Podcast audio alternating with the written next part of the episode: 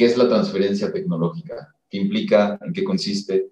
Es transformar los resultados de investigación o las capacidades en productos o servicios los cuales resuelvan algún problema allá afuera. Bienvenidos a Transfer, el podcast número uno enfocado al ecosistema de innovación y a la economía del conocimiento donde hablaremos de emprendimiento, transferencia de tecnología, ciencias de la vida, bioeconomía, innovación tecnológica y tendencias de la actualidad. Acceda a información concreta, precisa y valiosa, de la voz de líderes de opinión, expertos, científicos e invitados referentes en la industria de alto impacto. Si eres emprendedor, una startup, científico, inventor, tecnólogo, inversionista o te interesa transformar el futuro, bienvenido, ya eres parte de Transfer. Hola, bienvenidos a Transfer. Yo soy Alejandro Evoli y hoy tengo el gusto de platicar con el doctor Luis Medina, que es nuestro director en transferencia tecnológica en Bionovation, y vamos a hablar justo de este tema, de la transferencia tecnológica eh, en el mundo y bueno, eh, en México. Nos va a platicar un poquito de su experiencia, dónde estuvo trabajando y la actualidad de la transferencia tecnológica. Hola Luis, ¿cómo estás? Hola Luis, muchas gracias por la oportunidad de estar en Transfer. No, hombre, este, gracias a ti. Bueno, primero mencionar la audiencia. Luis viene llegando de, Estados Unidos, estuvo en NIH trabajando toda la parte de transferencia tecnológica. Eh, en específico le tocó todo esta, este tema de las vacunas contra el COVID. Entonces, creo que toda la experiencia que adquirió allá va a ser de suma importancia para este capítulo, que nos comparta su experiencia y sus conocimientos creo que es una buena oportunidad para que la gente que está interesada, por ejemplo, en este caso, en la tecnología, pueda entender eh, cómo se, se, puede llegar a este. Eh, de manera general, bueno, yo siempre he estado interesado en la ciencia, sobre todo de manera específica en ciencias de la vida. Entonces, realicé la licenciatura en biología en la Facultad de Ciencias de la UNAM. Estuve ahí tres años, posteriormente este, mi experiencia práctica de laboratorio eh, para hacer mi tesis de licenciatura lo hice en el Instituto de Biotecnología de la UNAM, ahí en Cuernavaca. Posteriormente, eh, digamos que continuando mi formación científica, hice una maestría en biología molecular en el Instituto Potosino de Investigación Científica y Tecnológica, que es un eh, instituto o centro de investigación perteneciente a CONACYT. Una vez eh, concluido, tuve la oportunidad de realizar mis estudios de doctorado en ciencias biomédicas en la Universidad de Sheffield, en el Reino Unido, en donde estuve por varios años eh, realizando eh, investigación. de manera interesante, creo yo, siempre comento que mi estancia en el Reino Unido fue un parteaguas para ahora dedicarme a lo que estoy desarrollando hoy en día como profesional. Eh, fue en ese momento en donde conocí por primera vez la transferencia de tecnología, entendí quién lo estaba desarrollando, cuál era el perfil de los profesionales que estaban eh, realizándolo como tal, eh, entendí el contexto general. por ejemplo, es un caso hoy, hoy en día muy común en donde gente con, gente con formación científica empieza a incorporarse en estos ámbitos un ámbito en donde se necesitan tres puntos fundamentales. Ciencia, conocimientos en, en, materia de negocios y también de propiedad industrial, industrial, de manera específica en patentes. Y bueno, tuve la oportunidad de, de tener experiencia práctica en el Reino Unido eh, participando con una organización sin fines de lucro que se llama Innovation Forum.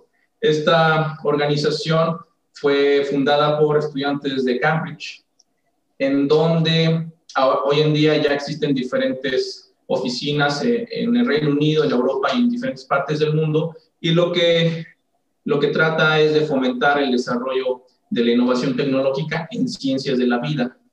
Eh, tuve la experiencia de estar ahí como Business Development Associate, haciendo un tipo de voluntariado, y terminando esta estancia, regresé a México a principios del, año 2017.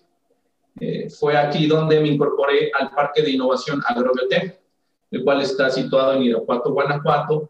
Y este parque, de manera muy interesante, a diferencia de, otros, de otras instituciones u organizaciones en, el país, este lugar se, se, concentra en ciencias de la vida.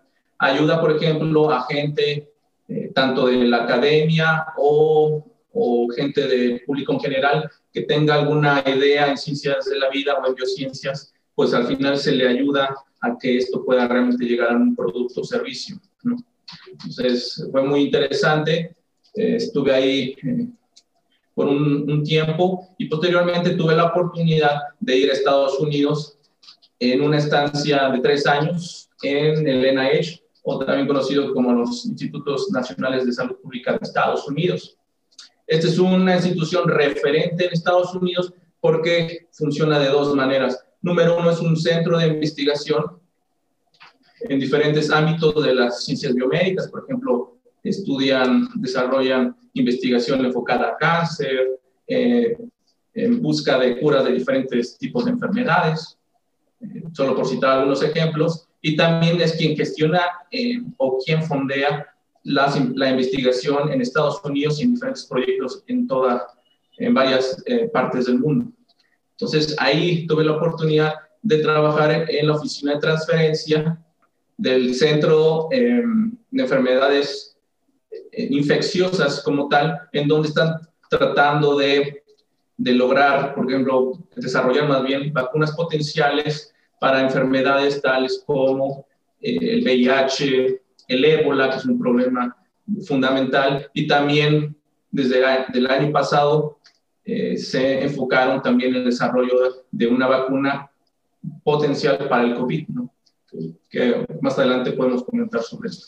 Pues la verdad es que tu experiencia es pues, de suma importancia. Eh, has estado en diferentes países, creo que te ha dado una visión mucho más amplia de, de cómo entender los ecosistemas tecnológicos de transferencia.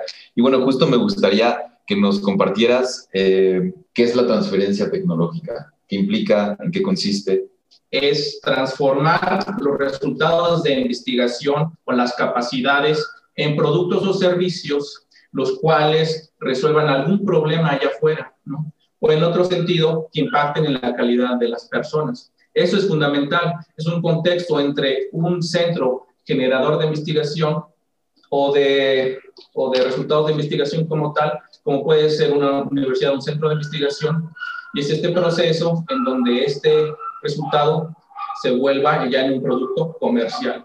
Obviamente es un proceso largo en donde debe haber un puente entre, entre quien genera el resultado de investigación y quien ya realmente lleva este, esto a un producto o servicio a nivel comercial. Ok, entonces, eh, bueno, tomar las tecnologías que están desarrollando en centros de investigación, universidades, a, a un mercado, llevárselas a la industria para que las puedan aplicar. Así es. Y esto eh, supongo que se hace mediante algún contrato, eh, ¿Qué tipos de transferencia hay? ¿Cómo puedes lograr esta transferencia? Claro.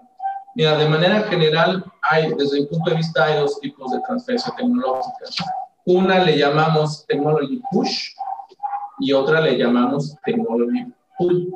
El, más el, el proceso más eh, general es el, es el llamado technology push. ¿Qué quiere decir esto? En donde, eh, por ejemplo, en un contexto o un ejemplo, un investigador genera una línea de investigación eh, y tiene resultados interesantes y él, él dice, bueno, esto tiene potencial para, para, para, que se, para que llegue al mercado. Entonces, ahí necesitas un proceso de especialistas o una oficina especialista que se le llama Oficina de Transferencia de Tecnología, que generalmente tienen los centros de investigación u universidades.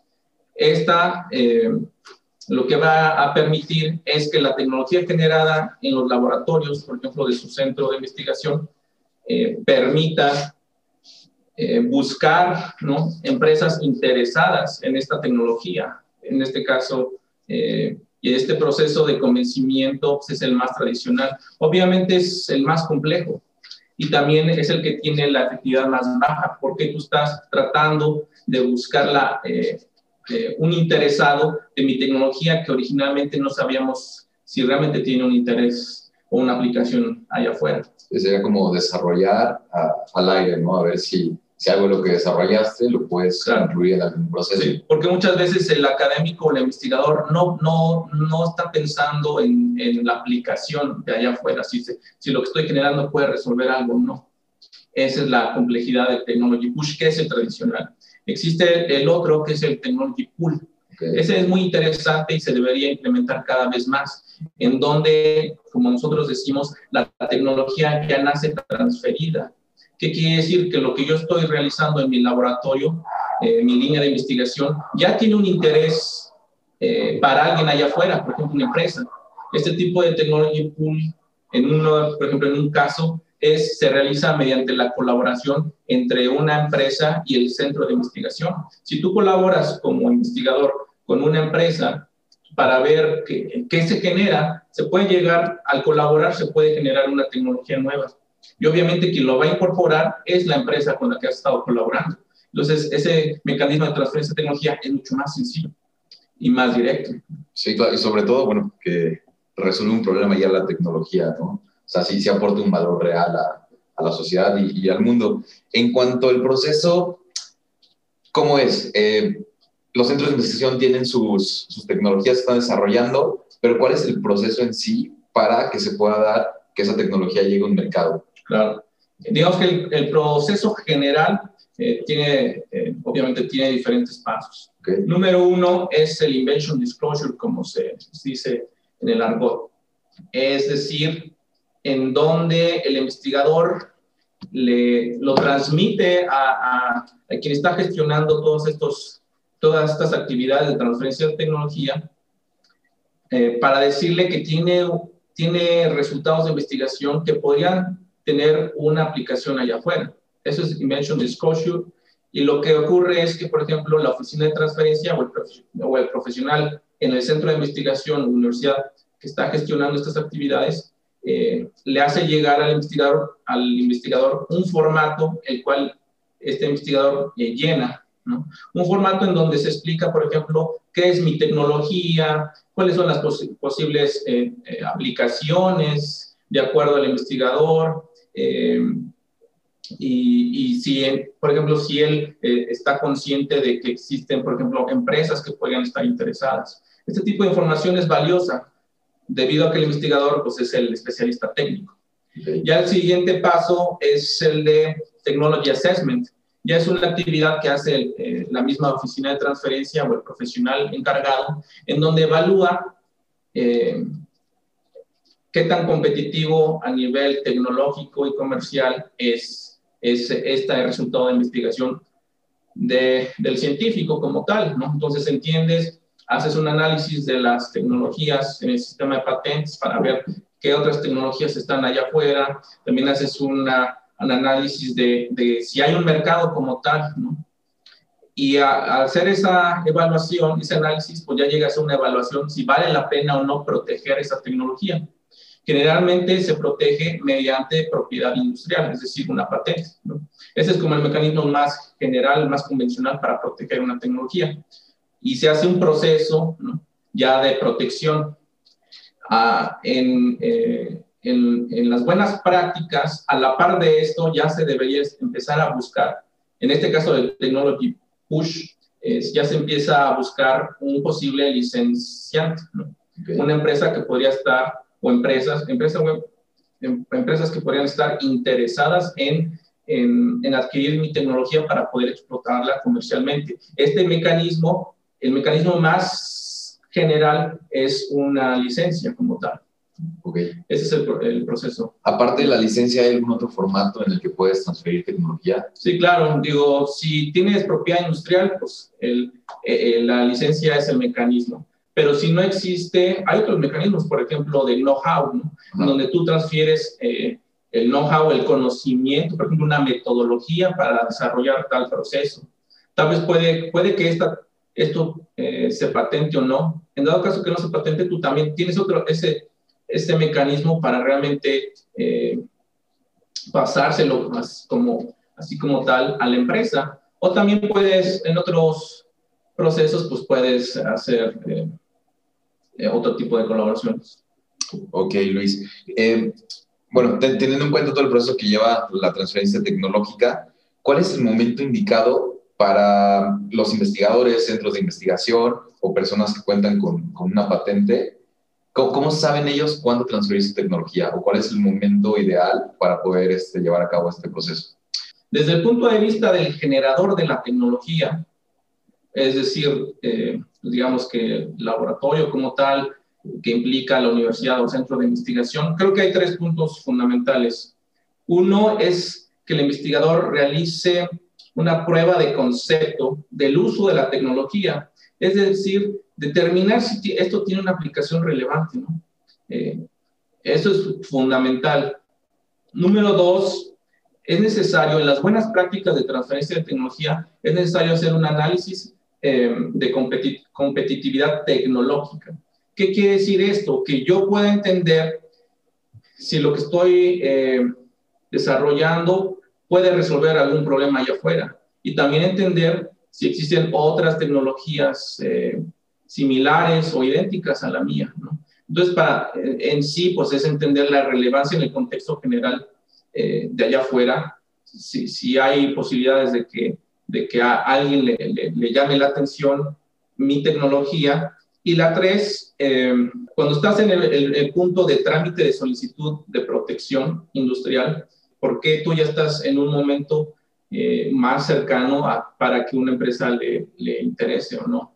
Ok, hablando específicamente en tu experiencia en el NIH, ¿cómo era este acercamiento entre las industrias y el NIH? ¿Cómo llegaban a, contactarlos y bueno, a, cerrar por, sí. por último el proceso de transferencia? Realmente en el NIH era es un caso interesante. ¿Por qué? Porque es un centro ya reconocido a nivel mundial. O sea, realmente la, la investigación que desarrollan eh, en los diferentes laboratorios, pues eh, tiene ya ya mucho bagaje, mucho reconocimiento en todas partes del mundo. Cuando escuchas NIH, sabes que es investigación de calidad. Por ende, facilitaba el, la colaboración con, con, empresas, por ejemplo, y empresas de diferente tamaño como tal o diferente perfil, ya sea desde el NIH colabora con empresas de reciente creación como startups, empresas medianas, multinacionales, ¿no? y empresas que son ya sea eh, Estados Unidos o, empresas internacionales. Entonces, es un, poco de las dos. Realmente, casi todos los casos, cuando hay una tecnología y tú ya la publicas eh, y digamos que ya está eh, allá afuera, pues realmente te contactan. Las empresas te contactan de manera directa y te dicen, mira, a mí me interesa colaborar o me, me interesa eh, que, que, me puedas licenciar esta tecnología. Realmente era, es, un, es una actividad muy interesante, eh, pero también está el, el, otro lado de la moneda. Tenemos ciertas tecnologías en donde nosotros teníamos que empezar a, a buscar a la empresa que realmente estuviese interesada y poder colaborar. Obviamente, eh, la reputación de, de NIH ayudaba, ¿no? A sentarte en la mesa y poder negociar. Digo, muchas veces las negociaciones se daban y otras no, pero eso era fundamental. Ahora, en el NIH hay un, eh, la colaboración eh, es justamente Technology Push o technology, o technology, Pull. ¿Por qué? El Technology Push, como ya mencionamos, pues es el proceso tradicional. Voy a buscar a quién le interesa mi tecnología. Pero el Pull lo desarrollan eh, de manera muy natural eh, y eso es algo que se hace en el día a día porque tienen una colaboración que se llama CRADA. Este CRADA en, se de, denomina Cooperative Research and Development Agreement, el cual de manera muy interesante permite la colaboración entre empresas y, algún, y los laboratorios pertenecientes al NIH. El, el objetivo es vamos a, a, colaborar, vamos a cooperar y vemos qué, qué resultado tenemos. Tal vez no llegamos a nada, nos conocemos y eso es bueno. Pero también si se llega a dar el caso en donde se genera una tecnología mediante esta colaboración, entonces, pues la, como había explicado anteriormente, la empresa eh, eh, recibe o eh, los derechos para explotar esta tecnología. Entonces, las dos partes ganan. ¿no? El NIH puede generar nuevas tecnologías que, impactan, están impactando allá afuera, por ejemplo, vacunas potenciales, y la empresa pues, también tiene este, este, esta oportunidad de, explotar a nivel comercial un producto o un servicio. Claro, entiendo que en Estados Unidos eh, fue donde se crearon las políticas iniciales de la transferencia tecnológica, pero hablando específicamente en México, ¿cómo ves el panorama actual de la transferencia tecnológica en el país? Claro, es muy interesante también ese, ese tema y lo he platicado en diversas eh, oportunidades.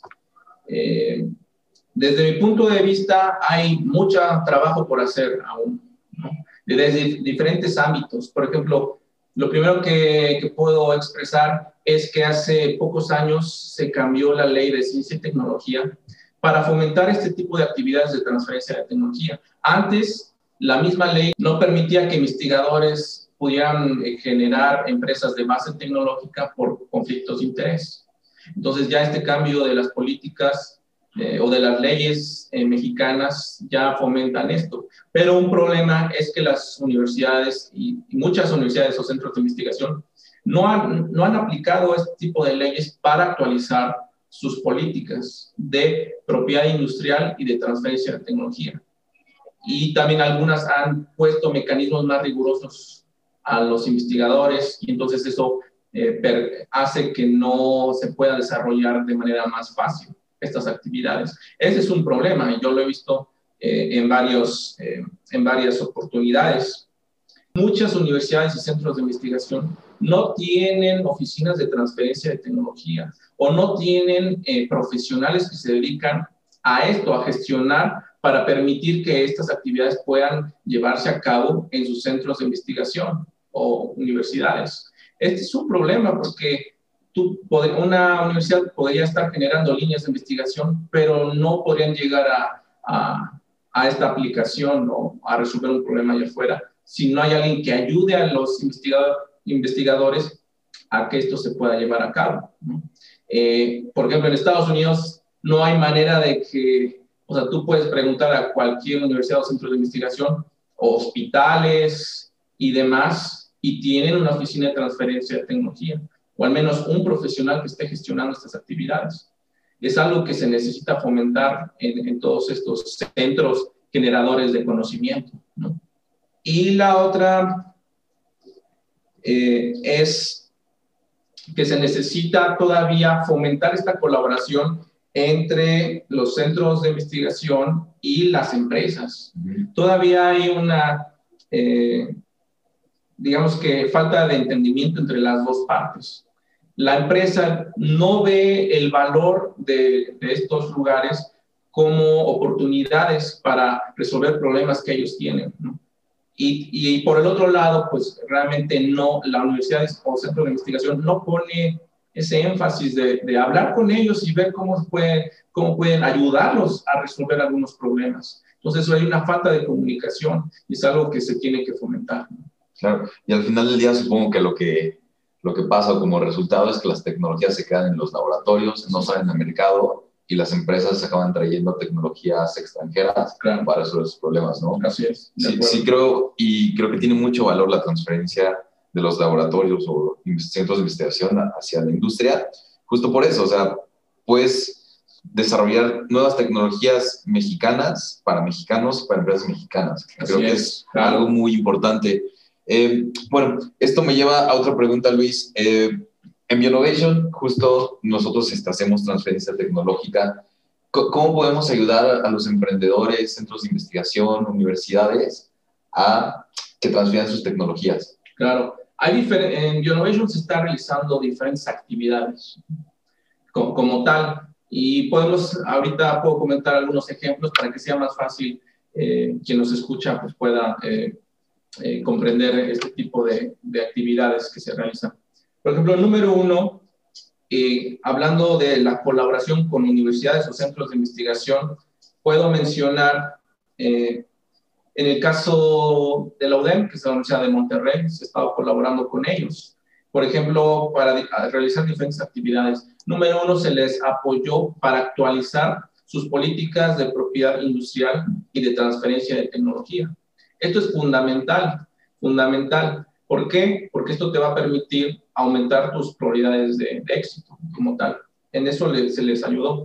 También a realizar análisis de competitividad tecnológica de las líneas de investigación eh, que están generando sus eh, científicos como tal. ¿Y esto por qué es importante? Porque ellos, quienes están gestionando esto en la universidad, pueden entender eh, si ciertas líneas de investigación tienen este potencial, por ejemplo, para tener un interés o para que se, vuelvan interesantes para ciertas empresas, por ejemplo. Y, este tipo de análisis nosotros lo, lo desarrollamos es importante porque te permite entender el panorama eh, tecnológico, por ejemplo, lo que existe allá afuera, eh, el entorno y dónde está situado, y también te permite tener nuevas, eh, entender o más bien hallar nuevas oportunidades de líneas de investigación que tú puedas generar y que estén enfocados a un interés aplicado o comercial como tal. Y eso se hace, por ejemplo, analizando en eh, las tendencias tecnológicas mediante el análisis del sistema, de los sistemas de patentes, o el sistema de patentes, mejor dicho. ¿no? Otra, eh, y también hemos estado haciendo el acompañamiento entre las colaboraciones de ciertas universidades cuando tienen negociaciones entre ellos y una empresa en la cual pues, se le quiere transferir eh, una tecnología. Nosotros apoyamos a estos, a estos centros para decirles eh, los, puntos clave que ellos tienen que, negociar como tal, por ejemplo, la cuestión de regalías, si es un tipo de, licenciamiento, ya sea exclusivo o no exclusivo. Exclusivo quiere decir que solamente yo le voy a ceder mis derechos de mi tecnología como universidad, por ejemplo, a la empresa y nadie más podría, yo no se lo podría ceder, ceder a alguien más. La exclusividad solamente se le da a una empresa en particular o un licenciamiento no exclusivo, donde la misma tecnología se le puede eh, ceder a diferentes organizaciones. Regularmente, Luis, eh, estos licenciamientos tienen temporalidad, un promedio de, de, tiempo que necesiten explotar, o bueno, que puedan explotar las empresas la tecnología, o son vitalicios, ¿cómo, Claro, hay diferentes tipos de acuerdos, por ejemplo. Si tú estás eh, cediendo o eh, dando los derechos de tu tecnología y esta tiene, está protegida con una patente, por, por ejemplo, entonces se le, generalmente se cede eh, el licenciamiento por eh, que está relacionado con la vigencia de mi patente. Entonces, mi patente, por ejemplo, al momento de yo querer transferir, tiene tres años y la vigencia de las patentes en términos generales tiene 20, entonces tiene, este licenciamiento va a durar 17 años en promedio. Ese es un caso eh, general o, común. O también, también se puede determinar que solamente tú puedes explotar tal, tecnología por ciertos años. Ok. En, en, específico, las regalías, ¿cómo funcionan? O sea, ¿cada cuándo, cuánto recibe regalías el, bueno, la persona dueña de la tecnología, la que transfirió la tecnología? Sí, e-, ese, esa pregunta también es muy interesante porque eh, todo es negociable, ¿no? Al final, la transferencia de tecnología, ya cuando te sientas con alguien interesado, pues es una cuestión de negociar. Hay diferentes tipos de regalías. Le, le llaman upfront a la regalía que se hace una vez que se cierra eh, el trato como tal. A veces se pide ¿no? un, un estímulo económico por haber hecho esta transferencia, un pago frontal inicial, que puede ser único o el, o el primero. También se puede, eh, se puede negociar ciertos pagos por ciertos hitos. Por ejemplo, si yo estoy transfiriendo una tecnología, la cual, en este caso, una vacuna potencial, se la estoy transfiriendo a una empresa y esta empresa todavía tiene que hacer varios estudios, por ejemplo, ensayos clínicos, que hoy en día pues, están cada vez, eh, se han vuelto muy comunes por el caso COVID, en donde se tienen que hacer pruebas a, un número considerable de personas para ver si una vacuna potencial eh, tiene, tiene una función eh, como tal. por cada hito de, también se le puede se puede cobrar regalías. Y también la, la digamos que otra convencional es se piden regalías o un porcentaje eh, ya del producto vendible. ¿no? Entonces, si tú ya estás vendiendo un producto que la base es mi tecnología, yo puedo cobrarte un porcentaje o pedirte más bien un porcentaje eh, por ese éxito. Entonces, creo que al final todos, todos ganan. Ok, justo yo creo que el valor o la pieza más importante para hacer una buena tecnología es tener a alguien que la pueda gestionar bien, o alguien que sepa, que tenga esa expertise, eh, que ya lo haya hecho y que sepa también negociar los mejores términos para, para el lado que, que es dueña de la tecnología, ¿no? Eh, con esto, Luis, me gustaría cerrar el, el, episodio preguntándote cuál sería el consejo que le darías a, a, los emprendedores o investigadores o centros de investigación que ya cuentan con patentes, tienen una protección de sus tecnologías para eh, ayudar a transferir estas eh, tecnologías. Sí, digo, eh, hay, hay, hay varios puntos que yo quisiera comentar como buenas prácticas, ¿no? Porque eso es, es, importante. Número uno es pregúntenle al mercado, ¿no? Y entre más temprano, mejor.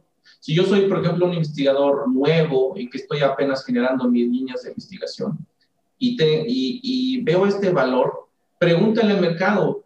Eh, eh, ahora sí que organiza reuniones con empresas, con gente que esté eh, relacionado con mi línea de investigación y le pregunto, por ejemplo, cuáles son los problemas que ellos tienen. Eso cuando no apenas estás generando una, resultados de investigación. Si tú ya tienes, ya estás con un proceso ya más avanzado, ¿no? A nivel tecnológico, pues sigue, vuelve a preguntar, o sea, pregúntale a, para allá afuera, pregúntale al mercado si realmente le interesa o tiene una aplicación lo que estoy desarrollando. Creo que eso es algo importante porque muchas veces en la academia desarrollamos algo y nunca preguntamos si a alguien le interesa desde el punto de vista comercial. Entonces, cuando ya nosotros creemos que, que, que, que sí tiene interés, pues te das cuenta cuando se hace un análisis que realmente no, que es muy complicado que a alguien le interese, ¿no? Y tú ya lo que, como siempre decimos, pues ya se, se invirtió mucho dinero, mucho tiempo, cuando eh, en algo que tal vez se pudo haber desde etapas tempranas se pudo reorientar. ¿no? Esa es una de las prácticas o de los consejos que yo, yo podría dar. Otra, por ejemplo, a los mismos, a las mismas universidades o centros de investigación, eh, sí eh, comentarles, comentar que implementen estas estrategias de propiedad industrial y de transferencia de tecnología, es decir, las buenas prácticas. Muchas, eh, hemos visto muchas veces donde tecnologías que ya están patentadas, generalmente eh, yo lo he visto, en México solamente, casi siempre se protege únicamente en México, pero no se realiza un análisis para ver dónde están los mercados potenciales. Ese análisis se realiza mediante, digamos que ya comprendiendo eh, el, panorama, el panorama de mi tecnología utilizando el sistema de patentes. Yo puedo entender dónde están los mercados más importantes y esto fomentaría a que, por ejemplo, empresas eh, de otros ámbitos o donde están los mercados más importantes, pues puedan estar interesados en mi tecnología. Si no hay una buena estrategia, simplemente estamos limitados a que únicamente podamos explotar en México. Y como siempre he dicho, lamentablemente la mayoría de las veces en México no es un lugar de interés a nivel comercial del, del sector eh, en, específico en el que se está tratando de eh, implementar eh, esto. entonces, si es necesario para aumentar mis probabilidades de transferencia de tecnología, pues hacer este tipo de análisis. Y por último, creo que otra, otra, otro consejo que puedo, que, que puedo decir es justamente también implementar o actualizar las políticas de propiedad industrial que están relacionadas con transferencia de tecnología. Es decir, es poner las reglas del juego eh, dentro de una universidad y centro de, o el centro de investigación para que esto se pueda llevar a cabo. Si no están actualizadas, pues, por ejemplo, podría haber el caso en que un investigador quiere eh, generar su empresa de base tecnológica y como las políticas de donde estoy realizando mi investigación no están actualizadas, no puedo hacerlo. Entonces es necesario, es un caso típico que ocurre mucho en México y a nivel Latinoamérica. Ok, pues Luis, muchísimas gracias por aportarnos toda esta información que de verdad es de mucho valor. Este, pues de verdad es la persona indicada para hablar de este tema. Tu expertise y tu background eh, lo, lo, confirma y lo avala. Y pues nada, darte las gracias. Y a todos nuestros escuchas de Transfer, muchas gracias y nos vemos en el siguiente capítulo.